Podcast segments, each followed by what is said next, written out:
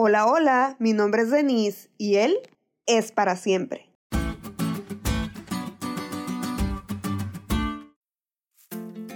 Donde trabajo ocurre un fenómeno cada tres años que consiste en que los cargos directivos cambian de titular.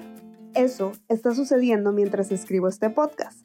Y ello genera incertidumbre e inseguridad entre los que nos quedamos hasta en tanto llegue un nuevo personaje a ostentar el cargo y ver, como dicen burdamente, de a cómo nos toca. Es que los humanos siempre estamos sujetos al tiempo, porque la vitalidad se acaba, porque así lo establecen las leyes humanas, por el pecado y por la muerte. Eso ha sido así desde que en el Edén, Adán y Eva siguieron sus propios deseos. El pueblo judío entendía perfecto este fenómeno, pues sus reyes y sacerdotes estaban sujetos al tiempo a causa del pecado y de la muerte. Entre los judíos había dos figuras de autoridad, los reyes y los sacerdotes.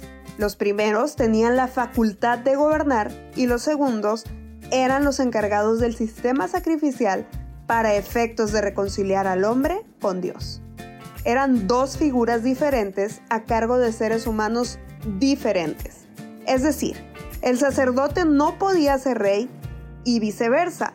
Además, eran cargos que se heredaban por linaje. Sin embargo, el Salmo 110 nos habla de un rey sacerdote único. No solo ostenta el cargo de sacerdote, sino también el de rey. Su rango, por ende, es superior. La segunda, mientras que la ley constituye sumos sacerdotes humanos frágiles, pecadores y sujetos a muerte, el pacto de Dios constituye un sacerdote único a quien dota de una realeza eterna. Y la tercera, como rey y sacerdote eterno, constituido mediante un juramento divino, su juicio es justo.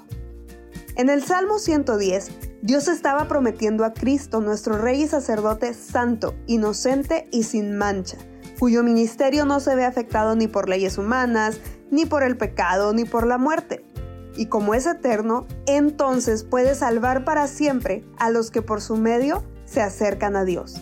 El sacerdocio arónico era temporal y parentético, y por un tiempo representó a ese sacerdote y rey prometido por Jehová, que hoy es una realidad. Cristo es la certeza, primero, de que Jehová cumple sus promesas, Segundo, de que por su medio ni la muerte, ni la vida, ni ángeles, ni principados, ni potestades, ni lo presente, ni lo porvenir, ni lo alto, ni lo profundo, ni ninguna otra cosa creada nos puede separar del amor de Dios que es en Cristo Jesús. Y tercero, el sacerdocio real de Cristo abolirá el dominio del mal, no solamente en el corazón de las personas, sino también en el mundo. Cumplirá la promesa de que toda nación y todo gobernante estarán sujetos al juicio real de Cristo Jesús, el Eterno.